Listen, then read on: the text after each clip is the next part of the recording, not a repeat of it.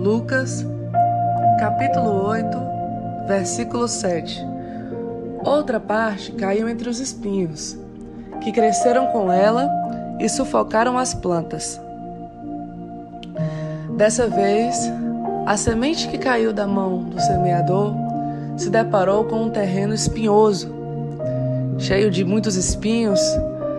Sabemos que os espinhos fazem parte da nossa vida. Ora, se até Jesus teve que usar uma coroa de espinho, quem somos nós para dizermos não para as provações desse mundo? A pergunta que fica é: o quanto nós temos permitido que esses espinhos cresçam em nossas vidas?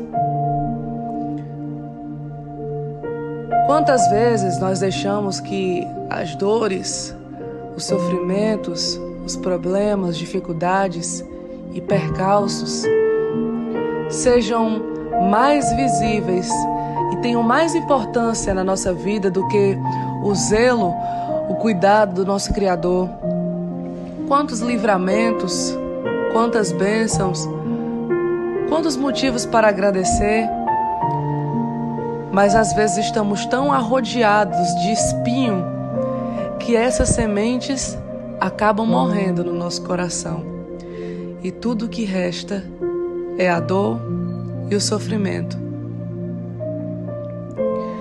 Precisamos aprender a ter um equilíbrio, fé e ânimo, para que a gente passe por pelas dificuldades sem que a gente perca a graça da semente, a certeza de que apesar de algumas dores, de alguns espinhos, se nós cultivarmos a semente do Evangelho em nosso coração,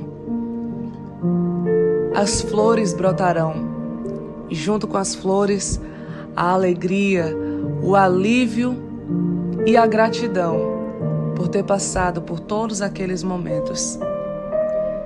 Que possamos aprender a esperar, que possamos aprender a receber a semente com mais importância do que os espinhos. Precisamos de evangelho na atitude.